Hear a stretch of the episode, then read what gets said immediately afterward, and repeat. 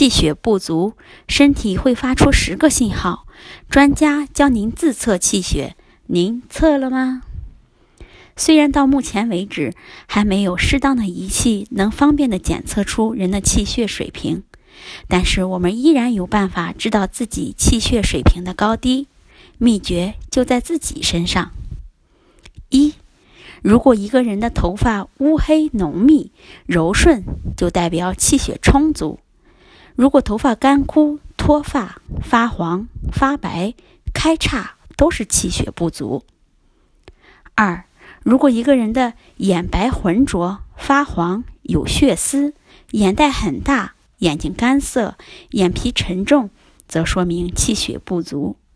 眼睛随时都睁得大大的人，说明气血充足。三，人的唇色变化多端，双唇泛白属气血亏损或阳虚寒盛、贫血、脾虚；唇色深红，并非气血佳，而是有热在身，属热症。唇红鲜艳如火的人，阴虚火旺；唇色深红兼干焦。则内有实热，唇色青紫，多属气滞血瘀，血液流通不畅，易患急性病，特别是心血管毛病。唇边发黑，但内唇淡白，是有实热且气血亏损。四，如果一个人发现牙缝变大了，吃东西越来越容易塞牙，则说明身体的衰老在加快。因为牙龈萎缩，说明气血不足。当然，小孩子不明显，主要是指成人。五、皮肤粗糙无光泽、暗哑、发白、发青、发红、长斑，都说明气血不足。皮肤白里透红、有光泽、有弹性、无皱纹、无斑，代表气血充足。六。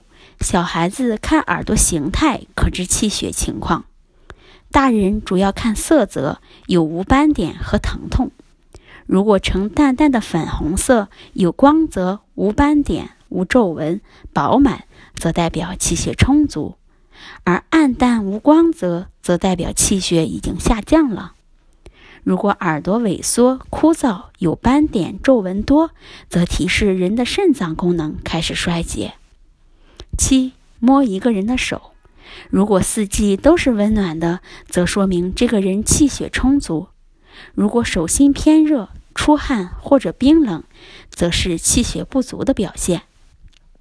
八，如果一个人的手指指腹饱满、肉多且有弹性，则说明气血充足；如果手指指腹扁平薄弱，则指尖细细，说明气血不足。九，正常情况下，除小指外，指甲上都应该有半月形。拇指上半月形应占指甲面积的四分之一到五分之一，食指、中指、无名指应不超过五分之一。如果手指上没有半月形，或只有拇指上有，则说明人体内的寒气重，循环功能差，气血不足。以致血液到不了手指的末梢。如果半月形过多、过大，则容易患甲亢、高血压等疾病。